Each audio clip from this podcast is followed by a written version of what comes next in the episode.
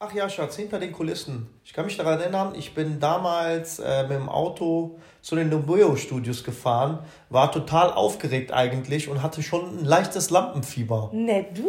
Ja klar, also es ist ja schon äh, eine krasse Sache. Äh, du hast dich von der Show beworben, ja, bist durch das ganze Casting gekommen und äh, ja, dann bist du sozusagen zum Tag der Aufzeichnung vor Ort mit dem ganzen Publikum im Rücken, ja, und dann die 30 Frauen. Du bist ja eigentlich als Mann wie auf dem Präsentierteller dort. Aber das wolltest du doch, dafür hast du dich doch beworben. Ja, aber ich hätte niemals gedacht, dass ich dann halt irgendwie so weit komme, dass ich die Castings halt äh, äh, überzeuge äh, und äh, dann halt äh, als Mann, ja, bei Take Me Out bin. Das war ja halt für mich unerwartet eigentlich. Ich habe gesagt, komm, bewerb dich mal, äh, aber da wird bestimmt nichts draus. Weißt du, guck mal, wie du aussiehst. Mit einem fetten Bart und einem dicken Bauch. Äh, ich meine, wenn du dir die Leute da mal anguckst, das sind ja alles so schon äh, Schönlinge, ne? um zu sagen. Ja, aber ein Gentleman entpuppt sich immer auf den zweiten Blick. Richtig. Ja, und äh, ich sag ehrlich, dann bin ich da an den Nobel Studios angekommen vor lauter Aufregung und wusste erstmal natürlich nicht wohin. Ja, du hast dann halt sozusagen äh, vom Casting-Team eine bestimmte Person, die für dich zuständig ist und da hast du eine Telefonnummer, wo du dich melden kannst. Ja, dann habe ich angerufen, dann hat man mich halt beim, am Parkplatz äh, von meinem Auto abgeholt und mich begleitet. Es war wirklich top secret, ja, das heißt, ich durfte nirgendwo anders hin. Ich musste genau den gleichen Weg gehen, äh, wo man mich hingeführt hat. Und äh, schlussendlich nach langem Hin und Hergehen sind wir endlich irgendwo in Katakomben reingekommen. Das heißt, wir hatten äh, einen Raum und äh, als ich da eingetroffen bin, ja, waren dann halt natürlich auch mehrere Single-Jungs vor Ort. Das heißt, da waren schon vier oder fünf Leute schon vor Ort. Und äh, klar. Warst du zu spät? Oder hm. warum waren die schon vorher da? Nein, ich war der einzige Kandidat äh, in dieser Aufzeichnung, der aus Köln kam. Die ah. anderen waren untergebracht in Hotels, die kamen ja bundesweit überall her. Ja. Und ähm, ja, ich war der Einzige aus Köln. Natürlich hatte ich eine kurze Heimfahrt oder besser gesagt eine kurze Fahrt zu den Studios. Deshalb war ich einer der wahrscheinlich letzten, die dann da eingetrudelt sind. Ja, okay, dann verstehe ich das jetzt auch. Genau, ja, und dann war ich da, na klar, dann versucht man halt so ein bisschen Kontakte zu knüpfen, ne, und lernt die Leute halt kennen. Und was waren da für Charaktere? Hast du dich da wohl gefühlt als Single-Mann unter den anderen Single-Männern? Ja, war halt ein bisschen ungewohnt, ne, ich meine, du wirst halt mit weiß ich nicht, fünf, sechs Leuten in einen Raum zusammengewürfelt. Du hast vorher zu denen gar keinen Draht, ja. Du weißt nicht, welche Persönlichkeiten das sind, so. Und man fühlt sich natürlich ein bisschen, äh, ja, unangenehm, weißt du, neue Leute kennenlernen, so. Aber ich war ja halt, ich bin ja grundsätzlich immer so ein Mensch, weißt du, egal wo ich hinkomme, ja, ich versuche schnell Kontakt äh, zu knüpfen und bin eigentlich sehr sprachgewandt und versuche mich direkt äh, der Gruppe anzuschließen. Äh, und ähm, ich wurde auch von den Jungs eigentlich sehr gut empfangen. Ähm, aber ich hab, war natürlich ein bisschen zurückhaltender als die anderen Jungs. Die hatten halt natürlich über, äh, glaube ich, einen Tag schon mehr Kontakt aufgrund äh, des Hotelaufenthalts. Die wurden ja alle Male in ein Hotel gesteckt. Die Jungs haben sich übrigens beschwert, dass die äh, Jungs äh, in einen minderwertigen Hotelkomplex gekommen sind als die Damen. Also das heißt, äh, die waren da schon ein bisschen stinkig da drauf. Aber nichtsdestotrotz kann ich mich noch daran erinnern, dass ähm, äh, ja, wir dann halt erstmal da waren und ähm, in einem Raum waren nur Tische und irgendwann, hm, so nach mehreren Minuten, würde ich mal sagen, ich sag mal vielleicht eine halbe Stunde, kamen dann endlich mal so kleine Snacks, weißt du, dann kam ein bisschen Süßes und dann kam ein bisschen Obst und dann kam Getränke. Essen, ne? Das gefällt dir. Ja, klar. Ja. Man wird halt so ein bisschen betüttelt. Auch so, weißt du, ich meine, wenn man äh, als Darsteller oder halt als Single-Kandidat oder irgendwelche Shows, ja, ähm, ähm, ja, hingerufen wird, ist natürlich das Geilste daran, du hast ein Full-Service, ja. Manche können sich das nicht vorstellen. Die gehen arbeiten acht Stunden, müssen sich ihr Essen und Butterbrot selber zusammenpacken, um dann halt auf der Arbeit zu verspeisen. Äh, beim Film und Medien ist das ganz anders, ja.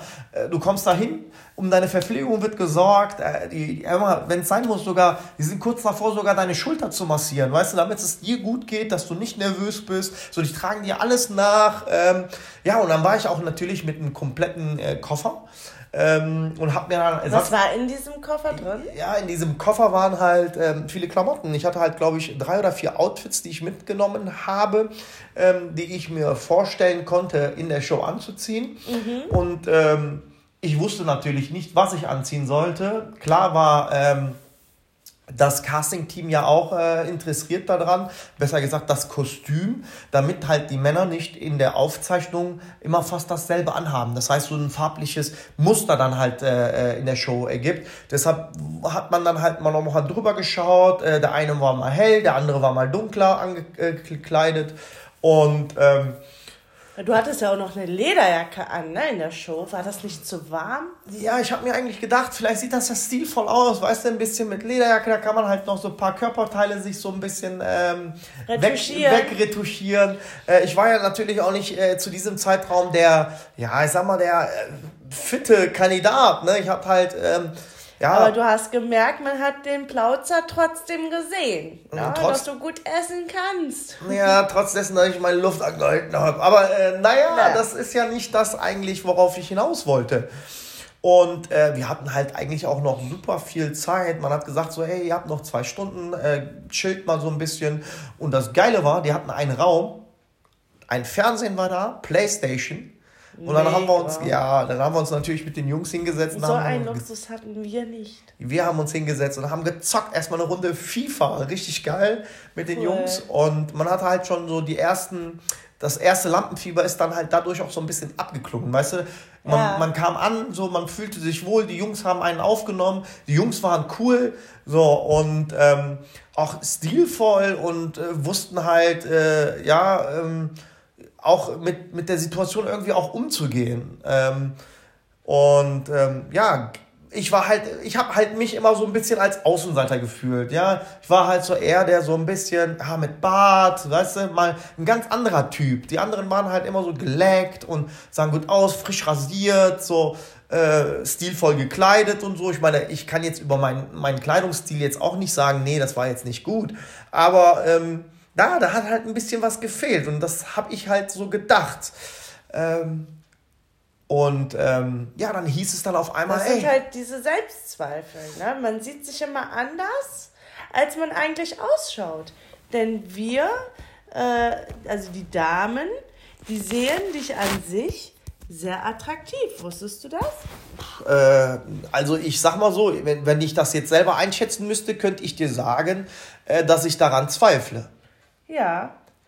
Aber ähm, wenn du das so sagst, also ich sag mal so, ähm, man hat ja auch in der Show gemerkt, dass halt ein oder andere Frauen halt trotzdem beim ersten Mal das Licht sozusagen noch anhatten und nicht alle mich weggebuzzert haben. Das ist natürlich mal ein Zeichen oder ein Lied dafür, dass es vielleicht doch stimmen kann. Aber ich, ich meine, wenn du mal so überlegst, von den 30 Frauen haben ja nur diese Frauen in der ersten Runde gebuzzert, wo du optisch ja gar nicht in ihr Beuteschema gepasst hast. Das waren so um die fünf, sechs Leute, glaube ich.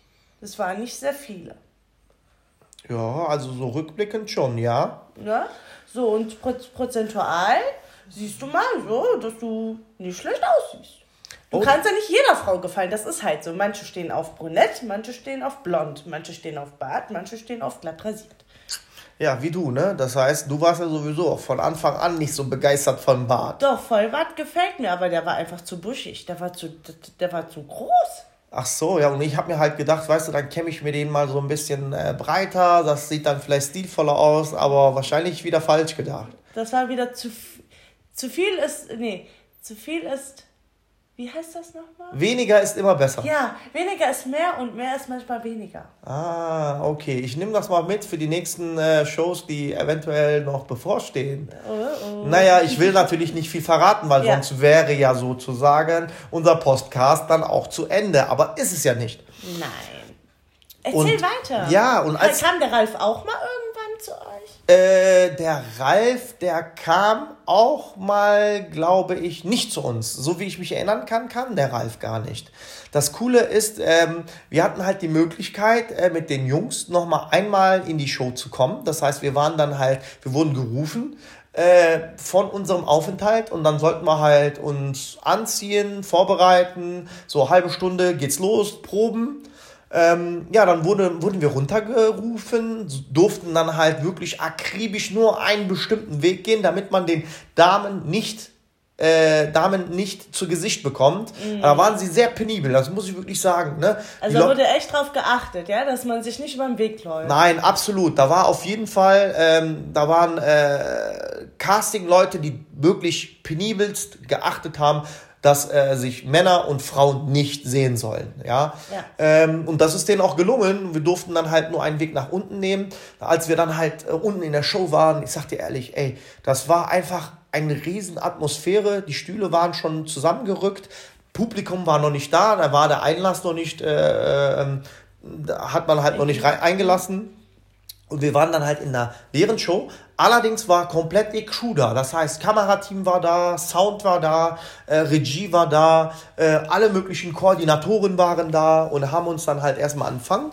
Ja, und dann hieß es halt, Leute, Sicherheitsbelehrung, ja, wir sind hier in einem Raum, so. Da hat man halt die Sicherheitsunterweisung gemacht, so dass man halt zumindest darauf achten soll, nicht stürzen soll, nicht hastige Bewegungen und und und. Und dass man versucht halt auf dem Weg zu bleiben und sich nicht äh, irgendwie äh, ablenken lässt und irgendwo anders geht, wo man halt äh, fallen könnte.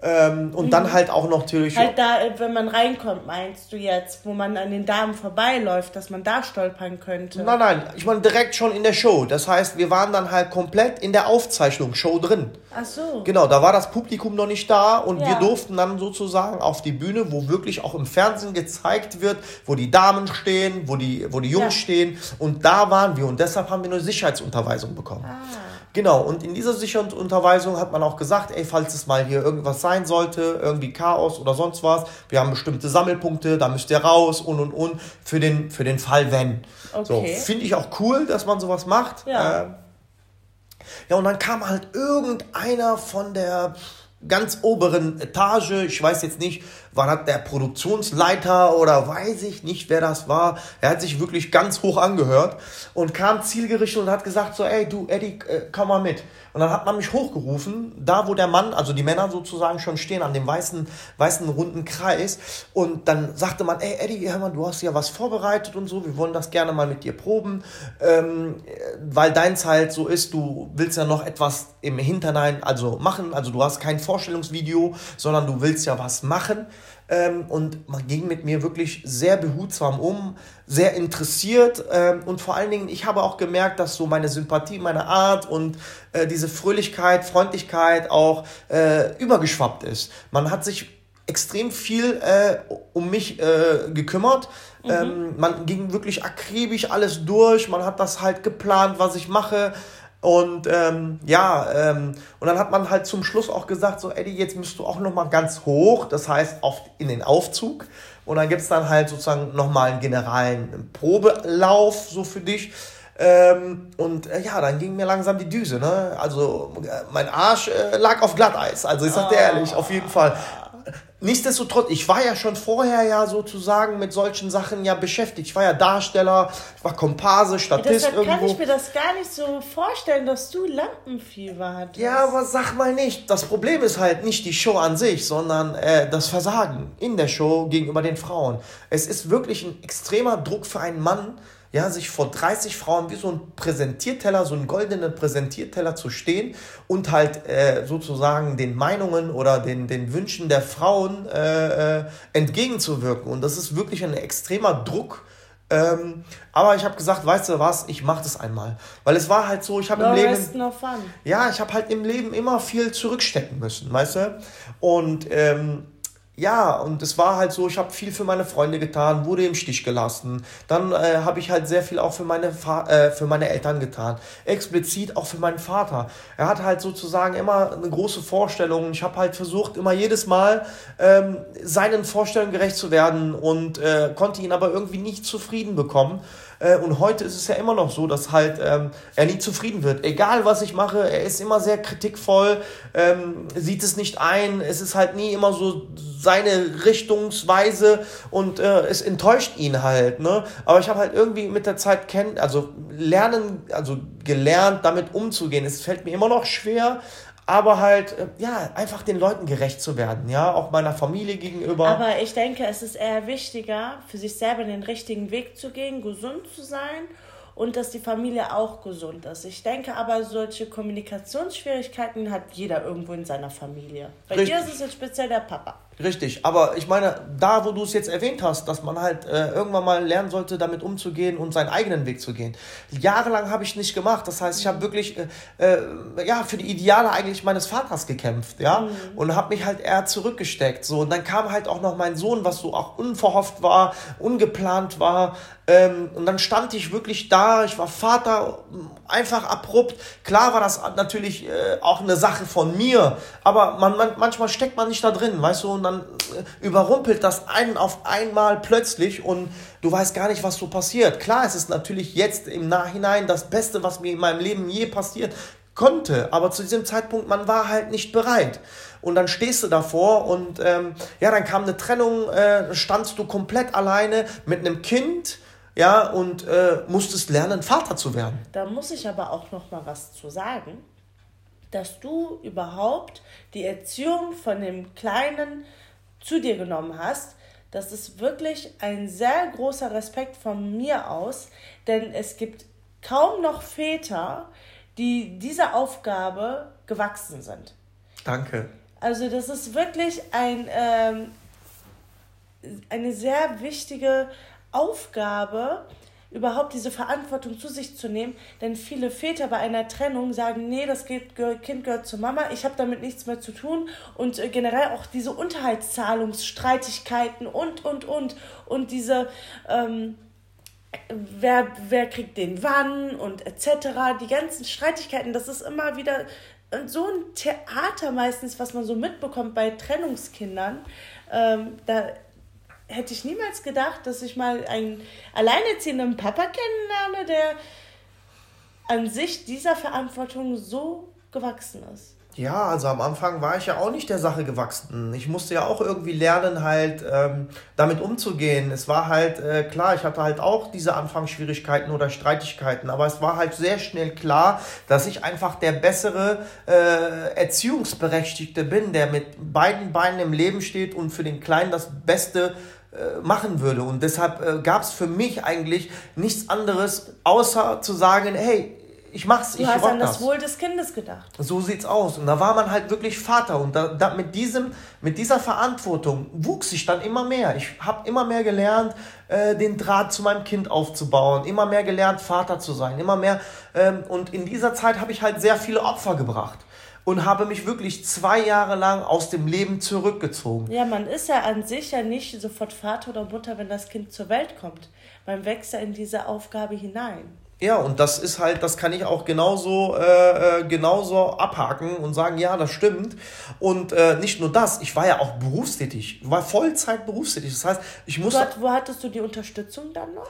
Klar haben meine Eltern, besser gesagt meine Mutter, äh, mir auch ziemlich viel unter die Arme geholfen. Immer diese Mütter. Ja, das ist halt auch normal. Also normal ist es vielleicht nicht. Bei ein oder anderen Familien kennt man das nicht. Aber ich hatte halt immer sozusagen zu meiner Mama oder besser zu meiner Familie einen sehr engen Kontakt und engen Draht. Mhm. Und ähm, das spiegelt ja sozusagen auch meine, meinen Charakter wider. So, dass ich halt auch so ein Mensch bin. Ich habe halt das von meinen Eltern gelernt. Das habe ich, vieles habe ich abgeguckt. Und, ähm, und mit dieser Verantwortung hinaus, weiß ich meine, ähm, habe ich das halt auch irgendwie äh, gerockt. Das heißt, ich habe die Verantwortung auf mich genommen. Hätte ich vielleicht eventuell nicht so eine Beziehung oder sozusagen eine, eine Erziehung bekommen von meinen Eltern, ähm, denke ich nicht, dass ich halt dieser Situation gewachsen wäre. Vielleicht wäre ich genauso wie die anderen Leute. Aber ich wurde mit viel Liebe von meiner Mutter äh, aufgezogen und mit viel Respekt und allem Möglichen. Und klar, ich hatte halt einen Autoritätenpapa, aber vielleicht war es ja auch doch richtig. Ich meine, im Nachhinein kann man halt viel jammern darüber. Ja, er war streng, er wollte halt nur, dass ich lerne, diszipliniert bin und äh, ja, aber äh, vielleicht war es auch das Richtige, weil ich habe halt auch sehr viele schwierige Phasen in meinem Leben gehabt und als Vater und Mutter ist man natürlich besorgt und ich denke schon, dass ich als Kind halt auch meine Eltern, ähm, wie soll ich sagen, äh, enttäuscht habe. So, aber nichtsdestotrotz ähm, hat man halt sehr viel abgucken können von der Erziehung der Familie und das auch ableiten können zu sich und zu seiner äh, Verantwortung. Und ähm, ja, mit, mit der wachsenden Verantwortung ähm, wurde ich halt Papa. Und ich habe halt mich sehr oft immer äh, zu, zurückgezogen, habe dann halt immer investiert oder besser war immer für meine Familie da oder halt Freunde oder sonst was. Und dann war halt ein Kind da und für den musste ich auch da sein. Das heißt, ich habe mich wirklich zwei Jahre zurückgezogen, war Vollzeitpapa und ähm, musste auch noch berufstätig arbeiten in Vollzeit. So, ich hatte auch natürlich einen Job. Der war halt äh, sehr äh, verantwortungsbewusst äh, und auch mit der Zeit halt auch sehr anstrengend und zeitintensiv. Mhm. Ne? Und ähm, ja, dann kam alles auf einmal. Ich habe mich zurückgezogen, wusste nicht wohin und ähm, habe dann halt irgendwann mal in einer ruhigen Minute gesagt, ey Eddie, du machst das vorm Fernsehen, äh, du bist Komparse, du bist äh, Statist und äh, hör mal zu, ich sag, du hast super viel in deinem Leben immer zurückstecken müssen. Mhm. Ja, du hast nie an dich gedacht, du, du hast immer versucht, die Ideale deines Vaters irgendwie äh, äh, dich dran zu halten. Hey, es ist doch nun mal an der Zeit, du musst doch auch mal an dich denken. Und dann kam mir diese einleuchtende Idee. Fünf Minuten Magic Moment. Ja, diese wollte ich mir nehmen und deshalb habe ich mich dann beworben, aber mit nicht nur einer großen Hoffnung. Ja, ähm, und dann auf einmal, ey Eddie, wir haben Bock, Interesse an dir, ey, du hast es so, du bist dabei, du bist auf jeden Fall in der Show dabei. Und das war dann halt für mich auch sozusagen ein bisschen erlösend, ja, weil, ähm, hey, ich komme an. Mhm. So, ich war eigentlich immer so derjenige im Leben, so, ey Eddie, egal was du machst, es ist nicht gut, es ist nicht richtig, es ist falsch, mach es besser. So, und ähm, vielleicht bin ich ja dadurch auch geprägt in der Kindheit und in der Jugend, dass ich vielleicht nah zum Perfektionismus äh, gesteuert bin, ja. Ähm, aber äh, und äh, immer wieder auch diese Selbstzweifel in mir habe, diese Kriege, die ich führe, ja, ey, ich krieg das nicht hin. Und das war dann halt für mich nochmal so, ey, Eddie, du packst doch was, endlich mal was schaffst du richtig. Guck mal, was die Leute von dir, von dir überzeugt. Und ähm, ja, dann war ich halt da und habe gesagt so, ey, das nehme ich mir jetzt. Aber ich wusste halt auch, ey, scheiße, der Druck, ja, was, wenn du nicht anerkannt wirst? Was, wenn die Frauen dich da richtig demontieren? Ja, dass du wirklich mit einem peinlichen Moment da rausgehst und richtig geknickt am Boden liegst und nicht mehr weißt, aufzustehen. Was war das denn für ein Gefühl für dich, als dein, dein Vorstellungsvideo gelaufen ist und die ganzen Mädels dann bei dem Kleinen dann den roten Buzzer gedrückt haben? Ja, also es war natürlich, äh, wenn ich ehrlich bin, ähm, war das natürlich sehr enttäuschend. Ja, enttäuschend, dass die Frauen äh, nicht so viel, wenn ich ehrlich bin, in der Birne haben. Ja, und mich wegen so einer äh, äh, Geschichte äh, dann rausbuzzern. Ja, ich fand das halt wirklich lächerlich. Weil ich meine, ähm, ich bin Vater, ich habe Verantwortung. Ja, mein Gott, ey, wo gibt es Menschen, die heutzutage ja seinen Mann stehen, mit voller Verantwortung im, im Leben stehen, mit beiden Beinen, ja, die dann halt eventuell auch noch gewisse äh, Ausstrahlung haben, äh, einen gewissen Mut zusammengefasst haben und dort in der Show sich gegenüber 30 äh, kritikvollen Frauen stellen. Und dass das halt Argument ist, äh, hey, ich bin alleinerziehend, da hat man ja auch gesehen, auch in der Show. Sobald ich, also sobald mein Kind dann halt sozusagen auf, auf Leinwand gekommen ist, hat, da gab es ja sozusagen mehr von, von, von, von Lichtern, ne? Ja, klar. Äh, roten Lichtern besser gesagt. Und äh, das Einzige, was halt aufgeleuchtet war, das äh, war dein Licht. Ja. ja. Es leuchtet immer noch. Das äh, weiß ich. und ähm, ja, und äh, das war eigentlich sozusagen so der Moment für mich, wo ich gesagt habe, ey, es war eine gute Entscheidung, es war eine richtige Entscheidung, aber halt diese Selbstzweifel, ey, was passiert, wenn ich da nicht anerkannt werde? Und ähm, habe gesagt, weißt du was, shit happens. Ey, du hast nichts zu verlieren. Weißt du, ich meine, du hast super viel in deinem Leben geschafft durch Lernen, Leistung, Leistung bringen. Du hast einiges erreicht. So, ey, mein Gott, reiß dich zusammen, geh dahin. Ja, du bist selbstbewusst, hast deine verdammten Selbstzweifel, die dich manchmal hin und wieder mal ruinieren. Aber. Aber die Selbstzweifel hat jeder mal. Das sind immer so kleine Phasen, wo dann jeder an sich selber mal zweifelt und man mal darüber nachdenkt, was hat man gemacht, was will man machen, ist man überhaupt da, wo man sein möchte, was kann man verbessern. Ich glaube, das hat jeder. Ja, aber ich halt, das Problem ist bei mir ist halt, dass ich halt nah zum Perfektionismus bin, weißt du? Ja, genau. Dass das alles perfekt sein muss. Äh, und ähm, dass ich das halt nie erreichen werde, das weiß ich. Aber Ja, bei dir muss 100 von 100 alles richtig sein. Ja, und genau das. Aber an sich reichen auch diese 80, 90 von den 100. Ja, und da muss ich halt auch, auch aktuell lernen, damit umzugehen, mhm. ne? dass ich halt nicht immer 100% sein kann, auch mal 80% bin und trotzdem das Gute ist. Richtig. Und diese Resonanz bekomme ich ja immer öfters von außen. Ja. Aber ich bin halt immer einer, der hinterfragt. Ich sag dir alles. das auch jedes Mal. Aber das bringt ja auch nichts. Ja, Solange du mit deinem Inneren diesen Konflikt hast, können die Außenwelt und ich dir die ganze Zeit sagen, das ist schon so gut, wie das ist. Wirklich. Ja, so, aber es wird aber ja immer wieder gestärkt und deshalb sage ich ja, man lernt immer dazu und gerade deshalb ist es halt wirklich schön, auch bei den Medien, ja, egal was ich mache oder was ich verkörpere, du kriegst halt eine gute äh, Resonanz. Entweder liegt es daran, dass ich Talent habe. Das hast du.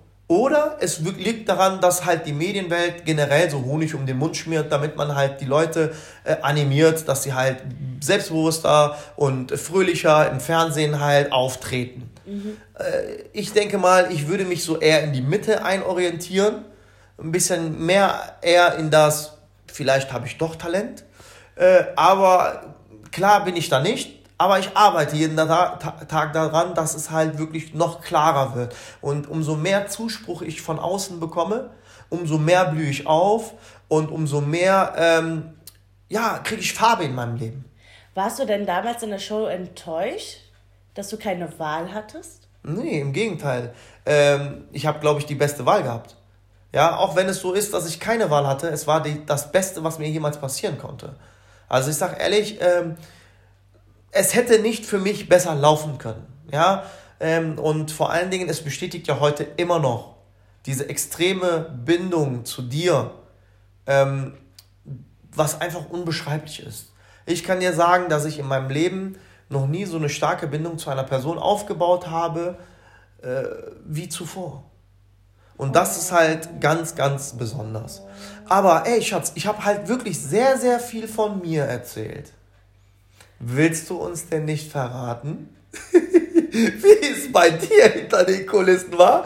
Also ich sag ehrlich, ich will euch mal kurz, ganz kurz nee, was nee, verraten. Nee, nee, nee, und zwar, es ging drunter nein. und drüber. Nein, nein, nein, nein, nein. Ich glaube, das erzählen wir beim nächsten Mal.